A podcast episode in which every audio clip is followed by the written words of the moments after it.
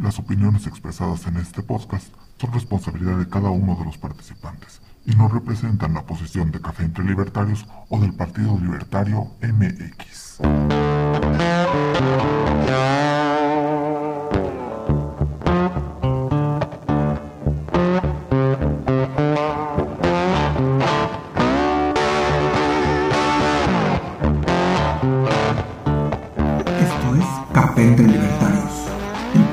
Partido Libertario MX en que miembros y simpatizantes nos reunimos a discutir, contrastar y profundizar en las ideas de la libertad.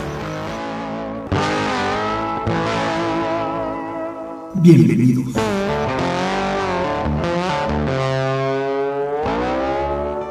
Muy buenos días, muy buenas tardes, muy buenas noches a toda la audiencia que acompaña semana a semana este café entre libertarios. La verdad es que nos da mucho gusto tener temas para compartir y más gusto nos da cuando nuestro entorno social en México nos da para platicar de muchos temas entre libertarios. Saludo a, todo, a toda la comunidad, qué gusto que estemos todos esta tarde. ¿Cómo están? Bien, bien, aquí. Ya listos para empezar. Bien, muchas gracias, Conrado. Saludos a todos. Aquí andamos listos. Muy bien, aquí muchas gracias de nuevo por la invitación. Aquí estamos con todo el entusiasmo. Oigan, yo creo que eh, aunque la semana pasada se abordó el tema de esta revocatificación de mandato, eh, además de que hemos tenido, yo creo que en la semana bastantes declaraciones interesantes, podemos hacer muchas observaciones to a todo el proceso que tiene que ver con la revocatificación, este, pero también tenemos declaraciones importantes Hoy quedamos en tratar de generar un espacio más libre para tratar de llevar el debate. Me gustaría, eh, eh, haciendo un poco alusión al, tema de la, colaboración, ¿con qué tema quieren empezar? Yo tengo varios en, el tintero. Las declaraciones del presidente de que no me salgan con el cuento de que la ley de la ley me preocupa mucho. Está el tema del uso de recursos públicos para el tema de la promoción de la revocatificación. Eh, tenemos la participación de representantes de las Fuerzas Armadas, incluso en este proceso. Hay muchos temas que esta semana podemos abordar, aunado incluso a un tema que, bueno, sí es más económico, pero la decisión de subir la tasa de interés del Banco de México al 6.5% comparado con el 0.5% de la Fed, creo que nos pone en un punto muy complicado y, y es un tema que nos da como libertarios para discutir qué tanto la clase política nos va absorbiendo nuestra libertad económica a través del dinero. Es decir, tenemos muchos temas. ¿Con qué quieren empezar? Pues yo iniciaría precisamente con esa preocupación de lo que ya también habíamos abordado anteriormente sobre la militarización, que de verdad de facto es un país militarizado, ¿no? Ya anteriormente mencionábamos y decíamos que el aeropuerto se había hecho violando todos los principios de libre mercado y libre competencia, ¿no? Adjudicando directamente los eh, contratos a las Fuerzas Armadas, que incluso ya son una empresa, ¿no? Y con esa parte del decretazo, pues ya ni siquiera podías tú como ciudadano cuestionar hacia dónde es o a qué empresas iban esos recursos, ¿no? Ya también había, entraba la polémica de, la, de, que, de que qué tan funcional era la transparencia, ¿no? Pero bueno, al fin y al cabo, eh, sí por lo menos saber en, hacia dónde van los recursos, ¿no? Y bueno, es más que obvio que con ese decretazo, pues todos esos recursos fueron hacia las Fuerzas Armadas, ¿no? Esa es una. Segundo, yo creo que precisamente hablando de un país militarizado como el que ya estamos, pues yo no, yo no veo por qué eh, el secretario de, de, gobernación estuvo haciendo sus viajes en una, en un este, en un avión de la Guardia Nacional, ¿no? En el meeting de donde precisamente fue el mayor escándalo de este fin de semana de Adán Augusto, que decía que, él se iba a parar en la esquina y que si quería el INE fuera por él pero que él iba, él lo estaba haciendo por el movimiento, algo así había dicho, al fin y al cabo ahí quien también estaba dentro de ese templete, pues era el general Bucios, ¿no? El, el, encargado de la Guardia Nacional, ¿no? Entonces, constantemente vemos todo este tipo de cuestiones sobre la militarización. Ellos dicen que no, pero también es un grave peligro que las Fuerzas Armadas en este momento ya, ya tienen un poder que yo creo no habían tenido en otro sexenio, ¿no?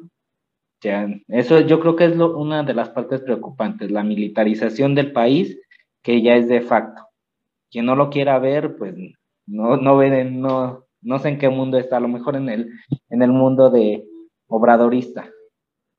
¿Ustedes creen que el presidente se dé cuenta de lo que está pasando? Es decir, mida las consecuencias de lo que está pasando. Yo siento que mucho de esto del, ejército es porque no hay en quien confiar. No, no puede confiar en la clase política. Eh, pero en contraparte no creo que estén viendo las consecuencias. ¿Cómo ven ustedes esto? Yo creo que Andrés Manuel puede ser un poco consciente de las consecuencias de sus actos, pero aquí la cuestión es que el presidente no muestra preocupación más que por su misma persona. Y como lo, lo, hemos visto, a lo mejor no, no está mal el hecho de que tú te preocupes por tu persona. Lo que está mal es cuando tienes un cargo de tal nivel como ser presidente de una nación y que prácticamente todo tu mandato sea con base en tu persona, con base en la idolatría de tu persona. Andrés Manuel lo único le ha interesado durante todo este tiempo es mantener su imagen viva en los medios de comunicación. Entonces, Andrés Manuel no es una persona tonta. Bueno, sí. Pero él sabe, él sabe por qué de sus acciones. Incluso hasta sus estrategias de comunicación política son aldrede. La forma en la que habla es aldrede. ¿Con qué razón? Porque se la puede pasar diciendo estupideces y sabe que aburre a la gente. Sabe que la gente no va a poner tanto énfasis a esa manera tan aburrida en la que dice las cosas, pero que dice cosas preocupantes y que gracias a, muchos periodistas hemos podido captarlas y el peligro de un tirano que tenemos enfrente. Entonces, Andrés Manuel sí mide las consecuencias, pero no le importan, no le interesan. A él le interesa mantener su imagen viva y seguirse llenando los bolsillos como cualquier político. ¿No? Eso es algo que, que, se ha abordado. Al político lo que le interesa es llenar su bolsillo, mantener su imagen viva y seguir ostentando el poder. Y a final de cuentas, utilizar lo que es el aparato del Estado para cumplir sus caprichos.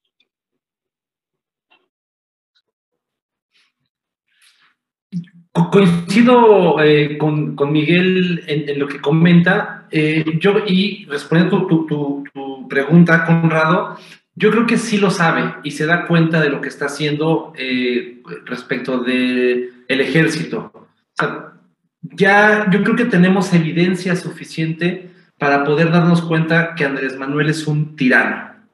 O sea, ya todos los, los signos que nos ha dado eh, eh, podemos llegar a la conclusión, y un todo tirano necesita de un ejército, necesita del, del ejército, de la protección, de, de, de, ese poderío. Entonces, más bien yo creo que eh, a lo que tal vez te quieras referir, Conrado, o lo que yo veo es que Andrés Manuel no está midiendo las consecuencias de los actos que está, digamos, solventando en este momento. O sea, tal vez ese poder que se le está dando al ejército, esa trascendencia, después cuando él se largue, o cuando él se muera, o cuando pase cualquier cosa, y que no siga del poder, que se vaya a su rancho o lo que sea, eh, pues, pues, no va a venir las consecuencias de, cómo desprender al ejército de ese poder que, que, se le ha otorgado, ¿no? Pero en este momento, como dice Miguel, es soy yo, es la historia, quiero eh, pasar a la historia, es mi ego, es, eh, es mi pureza, es todo lo que soy, y obviamente pues no puedo trascender eh, si no es acompañado de este poderío eh, llamado el rebaño, ¿no? O sea, los que acompañan, los que van a votar por mí, o sea, los solovinos que él, mismo les dice, junto con el, con el, con el poder, con el poder del, ejército. Entonces, sí está haciendo todo con, con calculado, preciso. Que le salga o no le salga, bueno, ya es otra cosa, pero sí lo está haciendo de manera deliberada. Y obviamente, pues como lo hemos platicado en las últimas dos, eh, bueno, casualmente en las que yo he estado, digo, obviamente los, los, he seguido en otros cafés, pero en los últimos dos cafés es, es como que el tema en común. O sea, hemos platicado de otros temas, del aeropuerto, de la revocación, de la reconfiguración, no recuerdo cómo lo dijiste, me gustó el neologismo de la ratificación y, y, revocación, ¿no? Pero el tema es el mismo, o sea, es él y que todo gira alrededor de él, o sea, es su tiranía. Ahí está, ahí está lo, lo grave y lo peligroso. Les, planteo esta, esta, situación porque hay algunos signos, específicamente en el tema de la militarización, que nos deben poner, al menos a los demócratas, ya, alejémonos del, del, marco ideológico o filosófico político que tengamos. Eh, por lo general casi todos somos demócratas, ¿no? De una u otra forma creemos que la democracia es lo mejorcito que hemos inventado para que esto funcione. Para los demócratas esto debe ser un signo de, de alerta, porque tenemos a un ejército empoderado, pero luego tenemos varios signos debajo que nos deben preocupar. A ver, ¿por qué el ejército administra una empresa del Estado como es la Olmeca Maya Mexica, ¿no?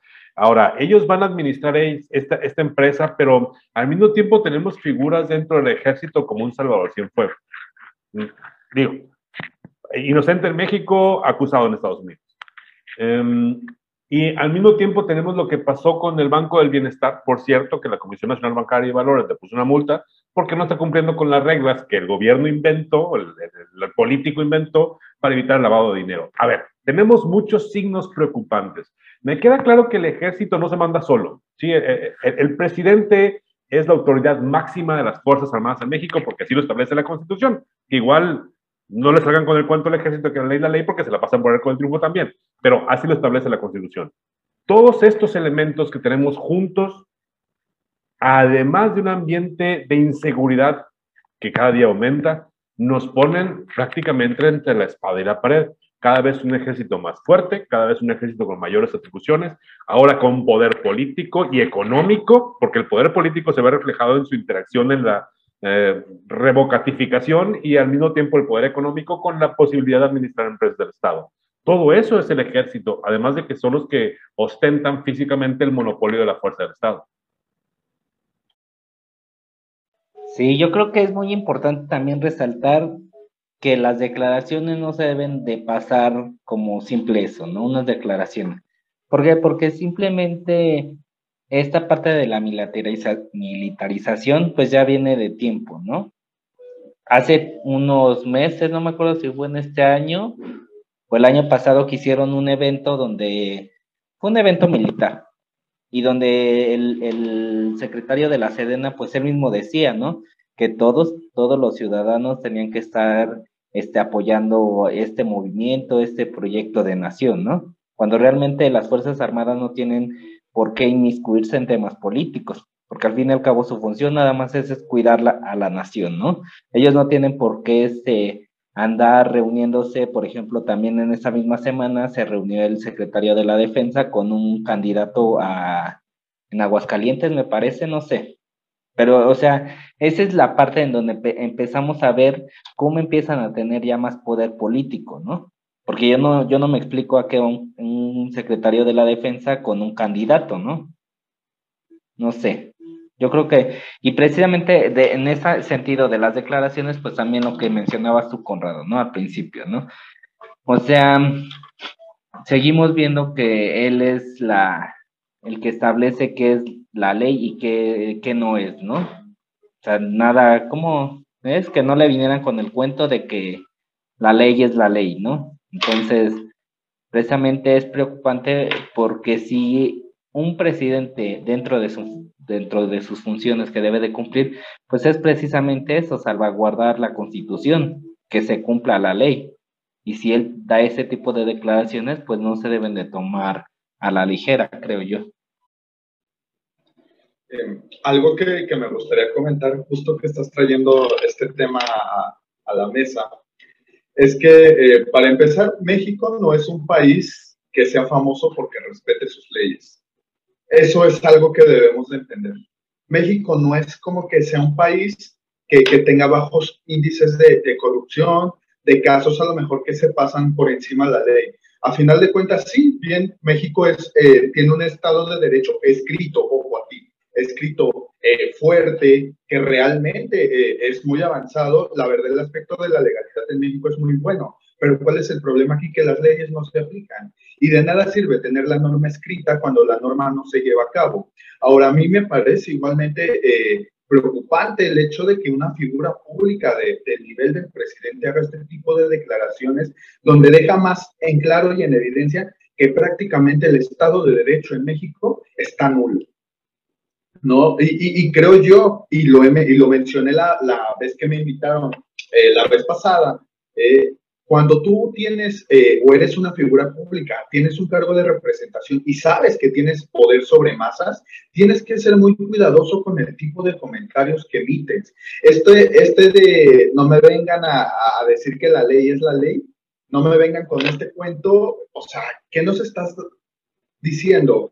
Que, que las instituciones están, van al carajo, que, que, prácticamente el Estado de Derecho en México está desbordado, nos estás diciendo que, los ciudadanos ya no debemos de confiar en nuestras instituciones y que están llenas de corrupción. No él propio dijo que iba a acabar con eso. Prácticamente ese comentario, si, si, si la oposición se pone inteligente, que, que inteligencia es lo que les ha faltado durante todo este tiempo, podían usarlo como una herramienta cañona para poder atacar eh, prácticamente este movimiento nocivo que ha sido la 4T.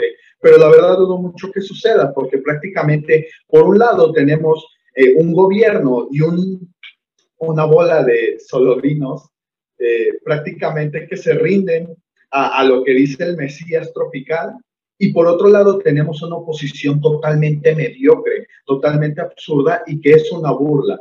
No, realmente tenemos una oposición que está súper dormida y que ha tenido muchísimas oportunidades de ir desfalcando eh, las mentiras de este gobierno y que solamente se ha dedicado a hacer circo, maroma y teatro. Y entre las grandes eh, estrellas que tenemos, tenemos a Lili Telles y hoy la, la, famosa casita que armaron estos, estos panistas que... Los Legos. los Legos. Tú dices, oye, ¿Qué pasó ahí? O sea, teníamos una clase política del asco, una clase política baja, pero al final de cuentas, clase política elegida por el pueblo. Y si nuestra clase política, que son los que nos representan en este caso, eh, que nos vemos también la, la, calidad de ciudadanos informados sobre cuestiones políticas. La verdad es muy lamentable la situación que está viviendo hoy México. Híjole, tocaron tres puntos eh, interesantísimos, ¿no? Eh, voy a tratar de ser lo más, lo más conciso. Me gustaría opinar sobre lo que comentó Antonio y Miguel, respondiendo también lo, lo que nos plantea Conrado.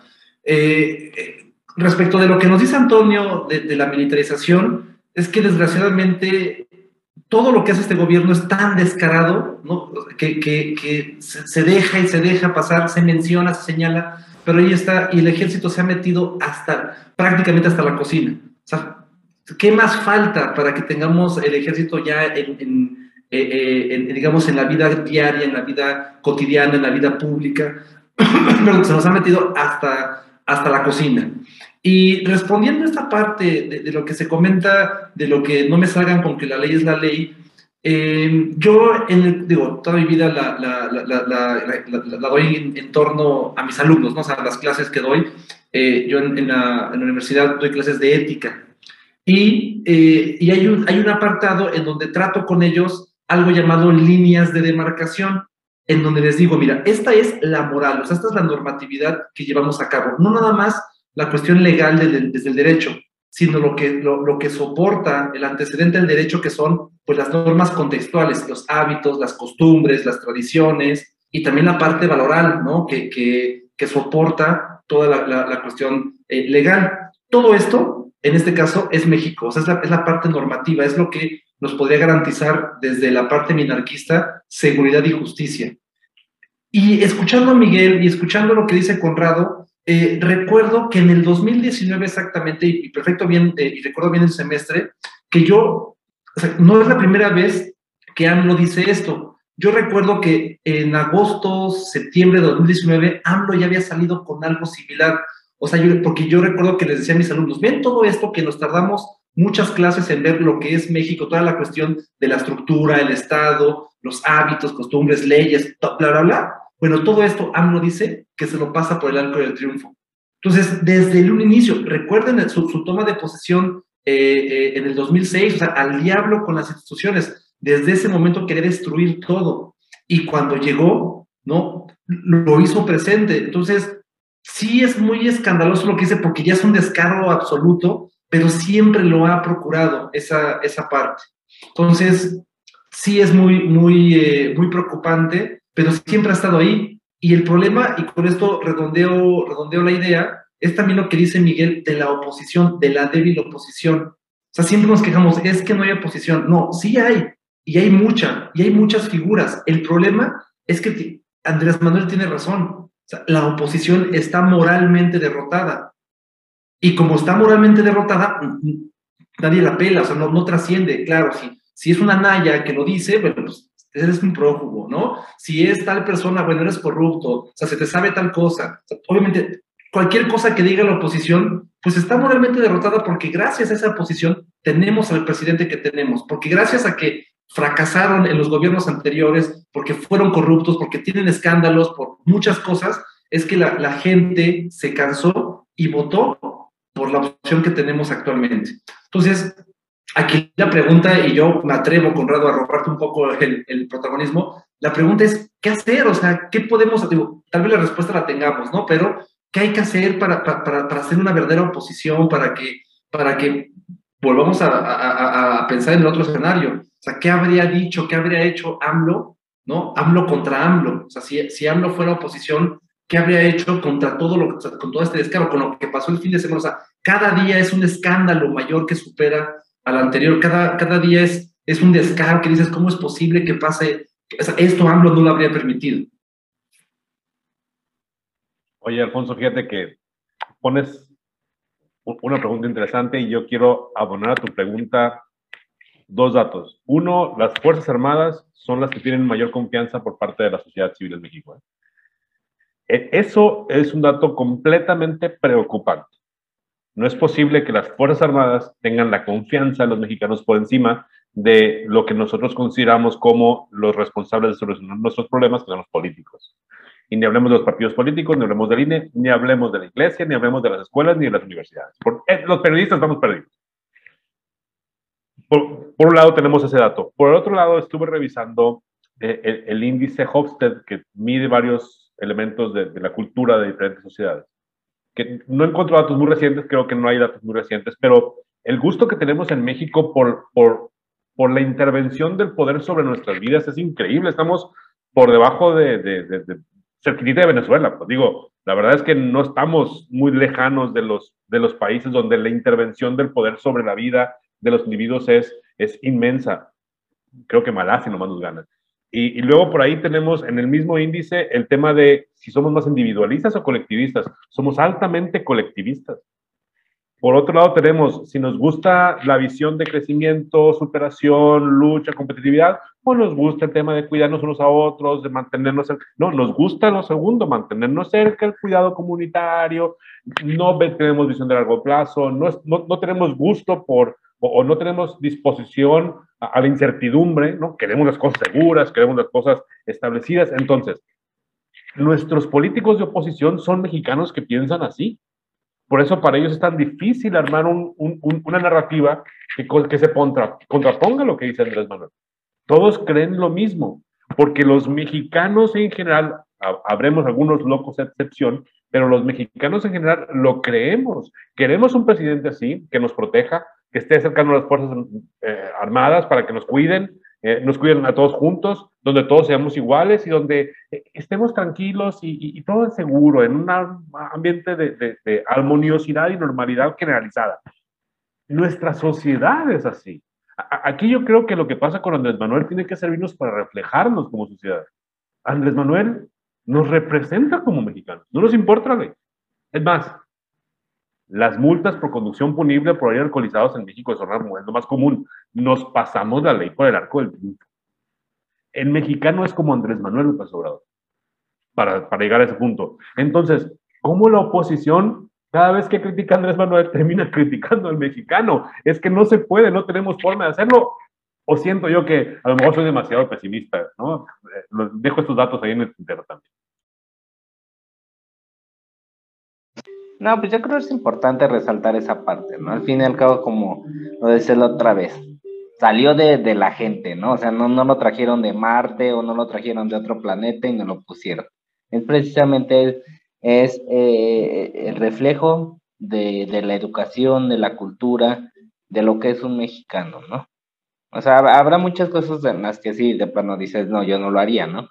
Pero sí, gran parte precisamente esa popularidad que también se podría cuestionar, pero al fin y al cabo estamos hablando de qué? pon mínimo unos 50, 60, estamos hablando de una mayoría, ¿no? Entonces, sí es esta parte del reflejo de una sociedad eh, que, ha, que ha estado en decadencia y va a seguir en decadencia porque precisamente a políticos como los que hoy tenemos, pues les conviene personas así, creo yo. Nomás para interrumpir, ¿somos una sociedad moralmente derrotada entonces? Ahí les dejo la pregunta.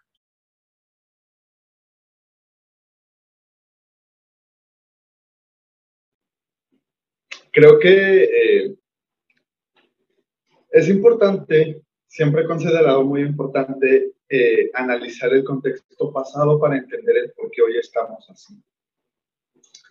No es sorpresa que la sociedad mexicana, desde lo que es el siglo XX, ha estado acostumbrada a tener un paternalismo de Estado muy fuerte, un Estado que le provea de todo, que le proteja, que le cuide de todo, que le brinde servicio de todo.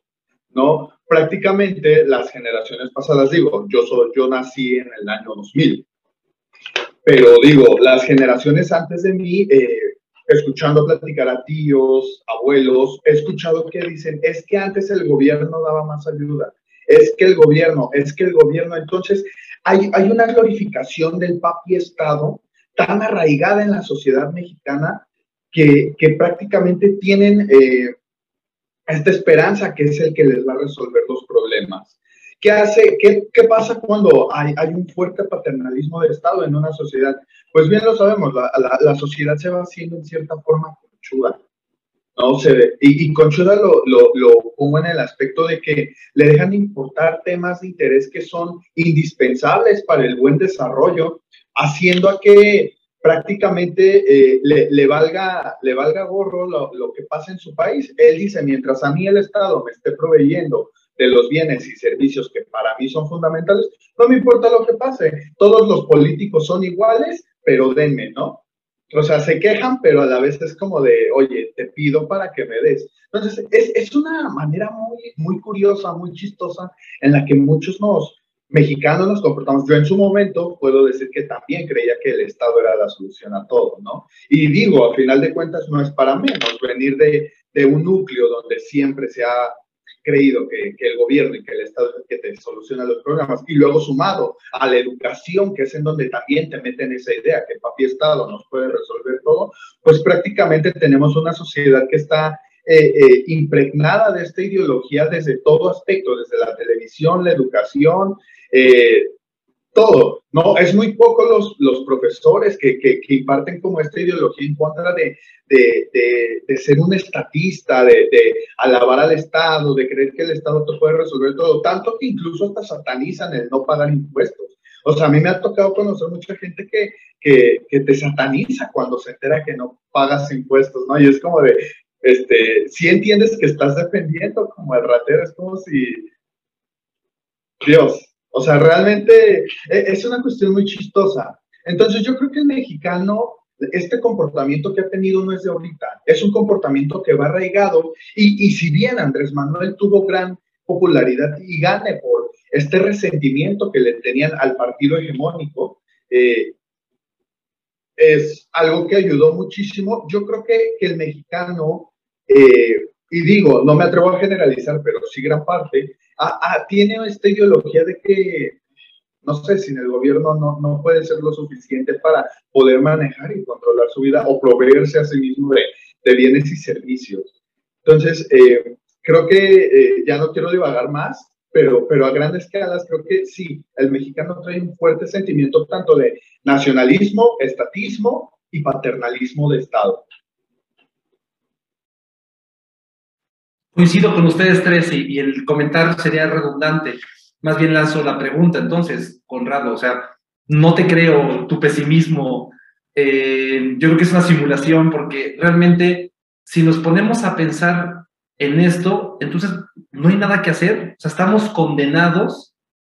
Yo creo que la, la palabra clave es, es eso. O sea, estamos aquí porque creemos que se puede hacer algo al respecto. O sea, toda esta cuestión de la batalla, la famosa batalla cultural de cambiar eso, más bien estamos conscientes de lo que está allá afuera, de, lo, de millones de mexicanos cómo piensan, ¿no? Del papi Estado, de Dame, del proteccionismo, como tú dices, de ese, de ese mundo así de, de me, imagino a Bob Esponja mirando eh, con los ojos brillosos al, al presidente, de imaginación, ¿no? El, presidente y el gobierno y, y los militares. Exactamente, o sea, yo lo veo, o sea, yo lo veo con mis alumnos, o sea, me sorprende que son gente eh, pensante, crítica, adultos que ya están a punto de salir a, ser profesionistas y realmente los veo y es, es tan fácil, digamos, eh, detectar este chip colectivista. El problema es, es el colectivismo, ¿no? Que lo ven tan normal. O sea, yo, yo clase con clase discuto y, y les hago ver, o sea, venderles la idea del colectivismo, del Mesías, es muy fácil. ¿No? Porque juego con ellos y, doy la pinta de que soy colectivista y que el presidente, el Mesías, y me la, y, me la creen y dicen, wow, wow, wow. Y de repente les cambio, les doy un giro de tuerca y los hago pensar. Y lo que me he dado cuenta es que, que, hay, hay más gente de lo que creemos que piensa como nosotros. O sea, no, no, no como una cámara de eco, sino que piensa como nosotros en las ideas de la libertad. O sea, los jóvenes realmente, eh, eh, aparte de todo lo que dicen, sí hay, mucho resentimiento, hay, una gran, eh, hay, un gran complejo y una, y una baja autoestima en los jóvenes, pero, pero realmente yo creo que, que, se les puede seducir con las ideas de la libertad. Eh, el problema aquí es, la lucha, es, es, ir contra marea, es ir eh, tremendamente, ¿no? O sea, es una persona contra un alud, ¿no? De, de, una avalancha de nieve, tremenda. Y bueno, pues ¿cómo, cómo sales ante eso? Esa es la pregunta, ¿no? Es cómo le hacemos para, para, para contagiar a la gente, que piense por sí mismo, que se empodere, ¿no? Que, que, la cuestión de la libertad les conviene. Es algo muy complejo. O sea, yo llevo mucho tiempo batallando con ellos, prácticamente 12 años de, docencia. Hace 12 años no conocía las ideas de la libertad. Eh, el conocerlas hace algunos años me ha ayudado, me ha ayudado más no para adoctrinarlos, simplemente para decirles, ahí están los escenarios, ustedes elijan, ¿no? Pero, pero yo creo que, que, no debemos caer en ese, en ese pesimismo, porque si no, entonces sería, pues ya no hay nada que hacer, o sea, estamos condenados al fracaso, a, a, a, esto, entonces pues ya no hagamos nada o, o, huyamos o veamos qué hacemos. O sea, el tema sí es, sí, es, sí es tremendo, pero ya que sabemos cuál es el problema, pues hay que atacarlo. ¿Cómo? Bueno, pues esa es la gran pregunta. El cómo, yo creo que es una buena pregunta y abonando como siempre, eh, pues a lo que hacemos y, qué es lo que estamos haciendo nosotros, ¿no? Para crear, eh, para generar este cambio se necesita un cambio generacional. 20, en 15, 20 años tú reestructuras una sociedad. Pero lo importante para generar ese cambio es qué vas a hacer, ¿no? O sea, la pregunta es cómo se va a hacer, ¿no? Y yo creo que, eh, pues de alguna manera, el esfuerzo que nosotros dentro del Partido Libertario estamos haciendo, pues yo creo abona esta, a esa respuesta, ¿no? El cómo le vamos a hacer, ¿no? Porque al fin y al cabo, si se logra eh, obtener el registro de la agrupación política y posteriormente lanzarnos hacia una intención de querer ser ya un partido nacional, pues ya se va a notar, ¿no? O sea, bien dicen que santo que no es visto no es adorado, ¿no? Entonces, si la gente no sabe que existe un partido libertario y no sabe de las ideas, pues nunca va a conocer, ¿no? Y siempre vamos a estar igual. Pero yo creo que este, esta, esto que nosotros estamos haciendo, estamos abonando de alguna manera a esta respuesta, ¿no? A este cambio, a esta, a esta, a este planteamiento de que sí hay otra opción, ¿no? O sea, que no, no todo está perdido, porque si, si todo estuviera perdido, no sé qué haríamos aquí, ¿no? Entonces nosotros sabemos que sí existe otra nueva opción, una, pero en el sentido de que eh, realmente sí es un trabajo contra marea, porque es ir en contra del sistema prácticamente, pero yo creo que con el tiempo, ¿no? O sea, al fin y al cabo, todo se empieza de, desde cero y yo creo que a lo mejor a nosotros nos va a tocar esa parte, ¿no? Pero a lo mejor dentro de 15, 20 años ya no vamos a tener ese problema y vamos a decir orgullosamente que colaboramos en ese esfuerzo de, de otra visión o de por lo menos este, informar a la gente, ¿no? No adoctrinar porque no es la intención, pero sí por lo menos que sepan que existen otras opciones que son menos aberrantes como las que nos han educado desde que desde la desde el nacimiento de la historia de México, ¿no? Que no no no que debemos de quitarnos ese papel de víctimas, que el ser independiente es este no te hace mal, el ser autosuficiente, el ser responsable, el ser egoísta no tiene nada de malo. Y son muchas cuestiones que, que engloban esta parte a esta respuesta, ¿no? Al fin y al cabo, que se toque el tema ya es un gran avance. Una intervención rapidísima. Efectivamente, tal vez nosotros suponemos el cómo, o sea, lo, lo, lo, tenemos claro, es la lucha que se está dando. El problema es que a muchos les da miedo porque exactamente uno piensa que podemos cambiar eh, nuestro México en tres años, en un sexenio, y realmente no, o sea, tal vez los cambios que nosotros pensamos, idealizamos, que proponemos, que tenemos claros, tal vez ni siquiera nosotros los vayamos a ver en vida. Vamos a dejar las bases para que esto haya prosperidad, haya mejores condiciones. Y, y también a muchos les da miedo eso, porque dicen, no, es que 30, 40, 50 años suena muy lejos. Pero entonces, si nunca se empieza, ¿cuándo va, va a haber cambios, no? Nada más era para redondear eso, Antonio.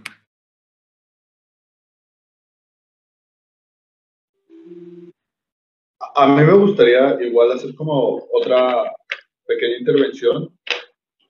Yo, yo creo que hay tres puntos que, que nos hemos olvidado como, como libertarios de, de abordar y que son indispensables para empezar con un gran cambio. Yo igual de la misma manera, aunque yo realmente sí puedo decir que veo un escenario muy pésimo, también creo que hay oportunidades de salvar. Y, y en estos tres puntos que los eh, eh, libertarios hemos olvidado son en los aspectos mediáticos, políticos y educativos. Porque las, las generaciones están formando en centros de adoctrinamiento. Si nos vamos a las, a las escuelas públicas, las escuelas públicas están infectadas de profesores que te adoctrinan con la izquierda. Y, y, no es por esto que yo diga que nos tengan que dar temas puramente libertarios, pero ni siquiera nos dan la oportunidad de razonar, de cuestionar. Nos dan textos que están sumamente adoctrinados y están infestados de ideología de izquierda. Entonces, ¿cómo vamos a crear jóvenes que piensen por sí mismos si prácticamente desde, desde la enseñanza se les está inculcando la, la manera en la que tienen que pensar? Esto en el aspecto educativo. En el aspecto mediático, los libertarios se han olvidado de lo que es la propaganda. No crean un sentido de identidad no crean un sentido de unión. Una cosa es ser individualista y es ser anticolectivista, pero otra cosa es muy diferente a no saber trabajar en equipo. Muchos libertarios creen que el trabajar en equipo ya te vuelve colectivista y eso es totalmente erróneo. Al contrario, yo creo que, el hecho de que muchos libertarios estamos tan desunidos ha hecho a que cada vez, cada vez eh, sea menos, menos fuerte y presente el trabajo que, uno hace, porque prácticamente cada quien está en diferente trinchera y solamente nos las pasamos peleando sobre quién es más libertario que quién, ¿no? Y en el aspecto político, tienen esta idea errónea de que ser político te vuelve uno de ellos o que meterse en la política va en contra de ideales libertarios. Claro que no. Y si nos dejamos de, de perdón con la palabra, de chaquetas filosóficas, Discúlpame, pero centrándonos en la realidad, el poder político es el que está manejando todo e influye cañón en el económico. Sí, el empresarial es muy presente, pero al final de cuentas quien establece medidas políticas son los políticos. Entonces, si no vemos libertarios en el medio político, ¿cómo queremos establecer medidas, políticas económicas, normamientos que estén ideados y orientados hacia la libertad? Realmente no se va a poder. Entonces, yo considero que sí es muy importante que los libertarios nos centremos en estos tres puntos, educativo, mediático y político. Y sobre todo, o sea, con Alfonso es la tercera persona que yo conozco que es profesor y se identifica con las ideas de la libertad. Más no he conocido, ¿no? Desde, desde hace cuatro años que llevo en este activismo libertario, no he conocido a más profesores, no he conocido un político que, que pueda decir a sí mismo es libertario. No he conocido a alguien que, pueda decir, hay que trabajar en equipo, sin pelea de egos, y hay que unirnos como liberales para alzar esta lucha. Creo que es la primera vez que escucho que se está armando un partido libertario y, que se están buscando opciones para pues tener presencia eh, en aspectos electorales y democráticos del país. Entonces, yo creo que, debemos de, de, abordar esos puntos, al menos desde mi perspectiva. Es interesante los, las ideas. Yo realmente creo que entre más oscuro es el túnel, menos luz ocupas para iluminar. Eh, eh, es más fácil, ¿no?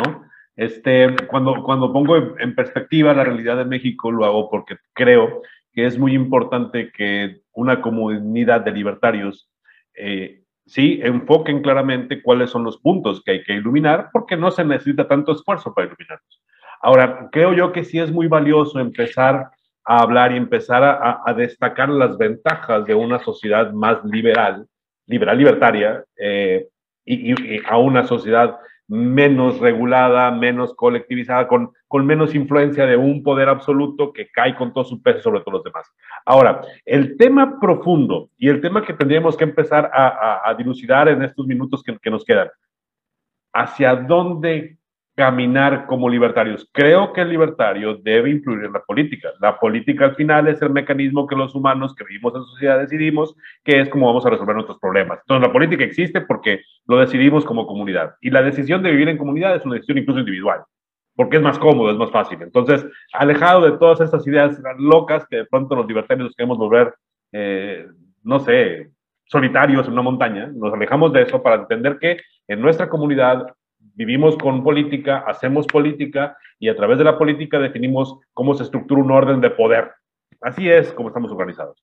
Ahora, ¿cuáles son los temas que tenemos que trabajar? Tenemos a un presidente casi omnipotente porque nuestra historia como México así lo hizo. No es culpa de Andrés Manuel. Es decir, el caudillismo mexicano sigue tan vigente como siempre. Entonces, ¿Cómo avanzar? ¿Cómo podemos decirle a la, raza, a la audiencia, a quienes nos acompañen, a la persona que tiene que fletarse todos los días y que le importa un carajo la revocatificación, le importa un carajo Morena, PRIPAN, ellos quieren vivir mejor? ¿Por dónde empezamos? ¿Cómo les hacemos ver que ser libertario es más fácil crecer cuando vives en una sociedad con idearios libertarios y no cuando vivimos en una sociedad donde hablamos tanto de derechos y tampoco de libertades, que queremos que el Estado defienda nuestros derechos y no que defienda nuestras libertades. ¿Cómo? ¿Con qué tema podríamos, cuál debería ser nuestra bandera y estandarte para los siguientes tres meses después de la revocatificación del próximo lunes? Es una pregunta que se los pongo como agenda. ¿Qué agenda deberíamos agarrar para empezar a permear en la clase política, en la clase académica, en la clase económica, en, los que se dedican a hacer la economía, dirigir la economía?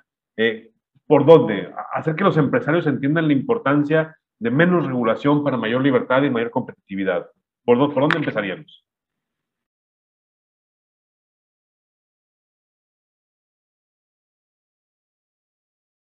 Nadie se anima porque tu pregunta está, está o sea, es, la pregunta. imagínate, si, si tuviera la respuesta, Conrado, ya seríamos partido y ya estaríamos gobernando.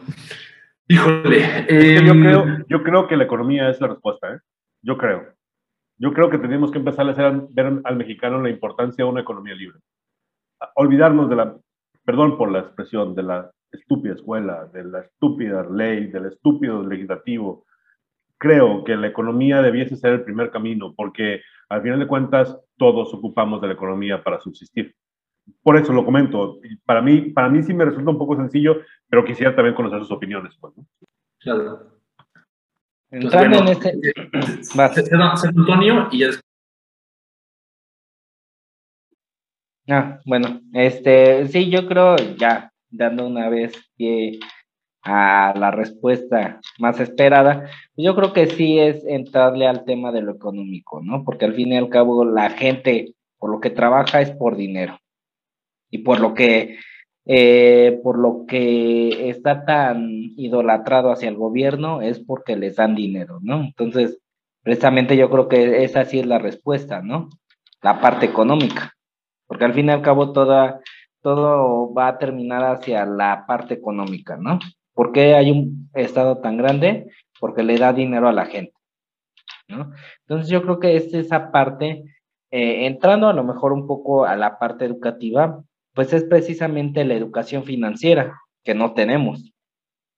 Al menos que estudies este, contaduría, administración o temas que, que involucren economía, ¿no? Pero fuera de ahí, no. Entonces yo creo que sería una buena opción la educación financiera, porque así tú mismo podrías saber cuáles son esta parte de los beneficios, ¿no? Cómo vas a, cómo puedes tú precisamente también ahorrar dinero, ¿no? Porque esa es la pregunta que también mucha gente se hace, ¿no? es que no me alcanza el dinero, pero ¿por qué no te alcanza? Precisamente por esta parte, eh, sí van a entrar cuestiones de, del salario y todo eso, ¿no? Que eso ya mm, podría ser otro tema, pero tiene mucha, mucha, tiene mucho que ver con esa parte de la falta de educación financiera. Y yo creo que eh, lo había mencionado en otra ocasión, también ese es el gran problema en el que estamos, ¿no? Porque no tenemos educación financiera.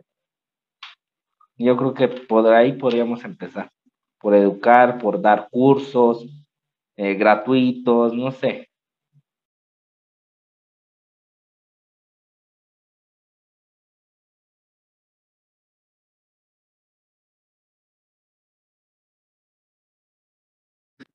Aquí estoy, se me acabó la, la, se me la cámara.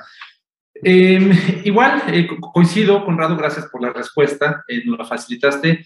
Es que me, complica porque exactamente hay, hay tantos puntos por donde los cuales puedes abordar. O sea, yo, yo eh, tengo claro que una de las ventajas, pero también se, se, convierte en desventajas, es que hay tantos libertarianismos como libertarios hay. Y por eso chocamos en muchos puntos, ¿no? entonces, pues obviamente cada quien desde su visión, desde su, desde, su visión, pues puede creer o pensar que tiene la respuesta eh, eh, a, diferentes eh, temáticas.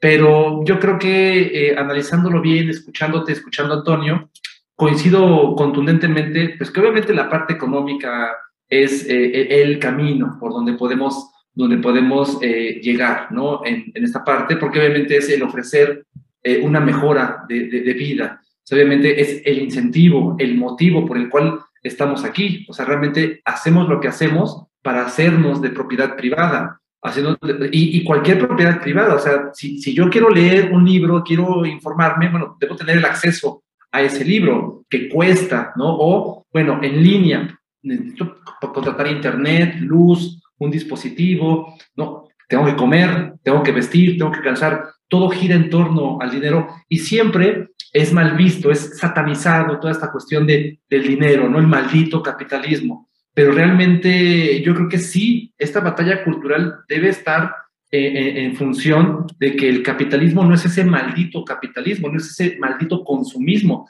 porque cuando, cuando vemos consumismo, inmediatamente la gente lo relaciona con el capitalismo.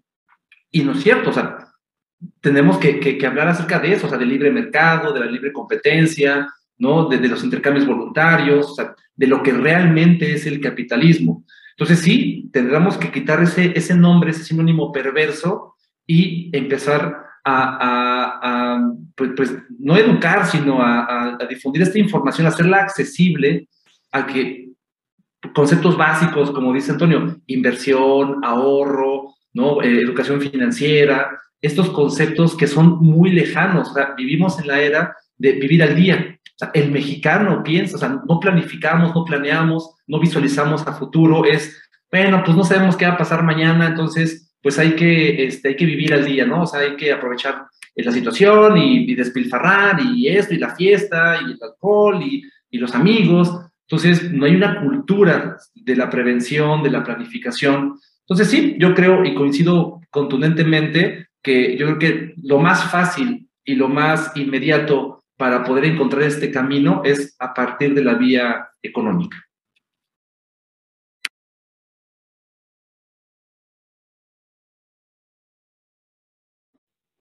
Yo eh, coincido en parte, pero yo creo que aquí la palabra clave, y, y, la acaba de decir Alfonso, es, yo creo que la clave es el cambio de la cultura, la cultura mexicana.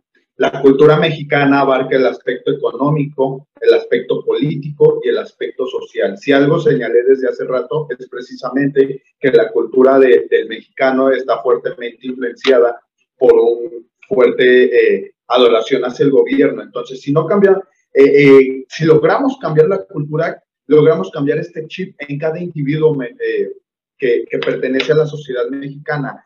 Cambiando el chip, se cambia esta visión que se tienen sobre ciertos panoramas. claro, que, que, cambiar un chip sobre la perspectiva y la visión económica que tiene el mexicano es muy importante. No, pero yo creo que aquí que, que fuertemente lo que arraiga y lo que mueve al mexicano es esta cultura, la cultura que, que prácticamente le ha creado la propia identidad a, a, cada uno de los individuos que pertenecemos a México y asimismo al grupo como tal. Ah, e, es que es muy interesante porque incluso si, si tomo rapidito, eh, Miguel, el, el, índice Hofstad también habla sobre la, la versión que tenemos los mexicanos a largo plazo. No tenemos disposición a largo plazo. Precisamente por eso es tan difícil para un mexicano entender temas como las finanzas, como la inversión, como el ahorro. No es imposible. Y, y, y dentro de esa dificultad que tenemos para poder hablar sobre temas como eh, qué es comprar una casa, ¿no? Y, y cuál es la diferencia entre tener derecho a adquirir una casa, a tener derecho a una casa. Cómo esa variación en el concepto puede determinar una alteración del mercado que encarezca las casas, complique la adquisición de casas, te obligue a vivir en las periferias de tu ciudad o haga ciudades cada vez más eh, complicadas para vivir. Y, y, eso tiene mucho que ver con nuestra cultura, totalmente. Ahora, hay, un punto que a mí me, llama mucho la atención cuando, porque lo mencionó uh, Antonio y lo mencionó Alfonso también, el tema de lo que sabemos sobre economía. Seguimos pensando que la economía se rige por la mano invisible del mercado. La seguimos utilizando los conceptos de 1700 en la primera definición de economía para justificar que, se tiene que intervenir el mercado, cuando las últimas eh, visiones de un mercado no se refieren más que a la, mejor, a la mejor forma que hemos desarrollado los humanos para poder complementarnos y ayudarnos unos a otros. Eso es un mercado, ¿no? Y, y, cómo compras lo que compras es tu problema, siempre y cuando te hagas responsable de tus gastos. Al final de cuentas, tenemos que cambiar la cultura para cambiar la economía. Creo yo que no podemos irnos la una sin la otra y tenemos que cambiar la educación para poderle ayudar al mexicano a ser un adulto funcional porque el mexicano no es necesariamente un adulto funcional. Preferimos la fiesta del fin de semana, quién sabe si me alcanza para la quincena, ¿no? A, tener una visión de más largo plazo y decir, voy a administrar para tener una mejor calidad de vida en el futuro. Y lógicamente esto es resultado de una visión cultural que pensamos, como tengo Afore, porque el gobierno dice que por ley tengo una Afore, ¿no? Y por ley el patrón me tiene que dar IMSS, aunque luego el gobierno me quite el IMSS para dárselo a todo el mundo y inventar el IMSS bienestar. Es decir, es, va pegado economía con cultura va íntimamente relacionado. Esa mano invisible no es más que el resultado de nuestras interacciones que se ven influenciadas por nuestra cultura, ¿no? Eh, el, el, liberal, libertario, tiene que trabajar la cultura para cambiar la economía. Es que van juntas con, con, con pegado, o sea, una va permeando la otra. O sea, yo las veo, deben ir parejas, ¿no? O, o si una va liderando, al fin y al cabo yo creo que la consecuencia natural es que va, va permeando a, las otras y en algún momento tendrá que, alcanzarlas. Digo, aquí la idea es cómo, cómo, cómo irlas permeando hacia toda la sociedad. Y algo que no hemos comentado y yo no he escuchado últimamente en los cafés, digo, desgraciadamente no he estado en todo, no, no, no, he visualizado todos, pero eh, es también esta fuerte influencia, digo, ya lo decían eh, ustedes tres, sobre el colectivismo, sobre toda esta situación eh, de izquierda, etcétera, pero también el keynesianismo, o sea, está metido hasta el tuétano en, todo sentido, que, que, bien lo decías hace rato, o hace unos segundos, con o sea, el despilfarro, ¿no? El, el, el, que no tenemos la conciencia del ahorro, de la inversión, sino es, vamos a activar la, la, economía. Hace poco yo escuchaba a un político, un diputado panista o priista, no recuerdo, cuando hablaba acerca de, de, de, la IFA y sus conceptos eran, eran esos, o sea, no es que, es que no podemos criticar que, que Andrés Manuel haya hecho esa inversión para la IFA porque generó, o sea, y, puso otro ejemplo como el mito de la ventana rota y lo puso es que genera empleo. Pues bueno, y, y, la gente se queda con esa idea es que generó empleo y, y la gente que construyó y los albañiles y, esto y lo otro, el impacto pero no se da la, el análisis profundo que esos son paliativos, que eso simplemente es despilfarro y que no hay una cuestión eh, de inversión inteligente que vaya a generar eh, empleo, eh, este, ahorro, en fin. Entonces, tenemos metido, yo no lo creía, o sea, yo, en los, yo decía, es que, ¿cómo es posible todo este del keynesianismo? O sea, no, no, no es posible que los políticos, que los economistas en México crean toda esta situación. Yo que no soy economista, ¿no? O sea, ¿cómo es posible? Pero entre más y más y más conozco, ahí la, en, en nuestra sacrosanta universidad, en la Facultad de Economía, creo que la mayoría son keynesianos. ¿Cómo es posible que, que, no haya esta, esta, es que no nos demos cuenta de, de, lo que es y se siga replicando ese modelo? También habrá que empezar por ahí.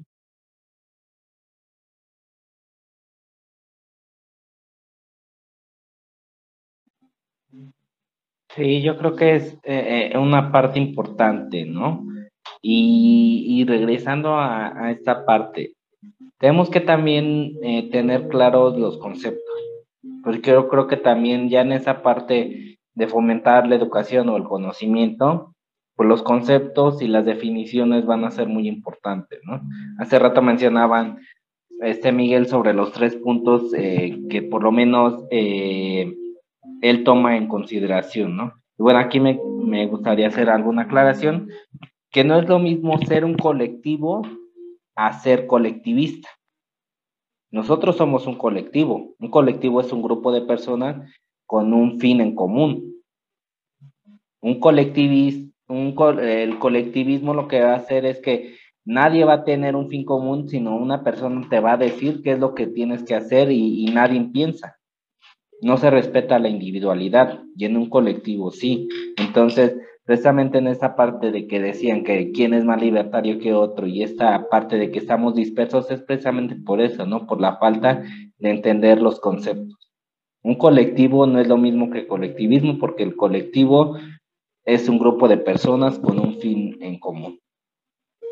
Nada que nada nada que ver con la filosofía colectivista, que eso ya es otro tema, ¿no? Y bueno, este, para ir cerrando, pues a mí me gustaría, eh, como siempre, agradecer al Partido Libertario MX por este tipo de espacios que fomentan el diálogo, eh, la libre expresión.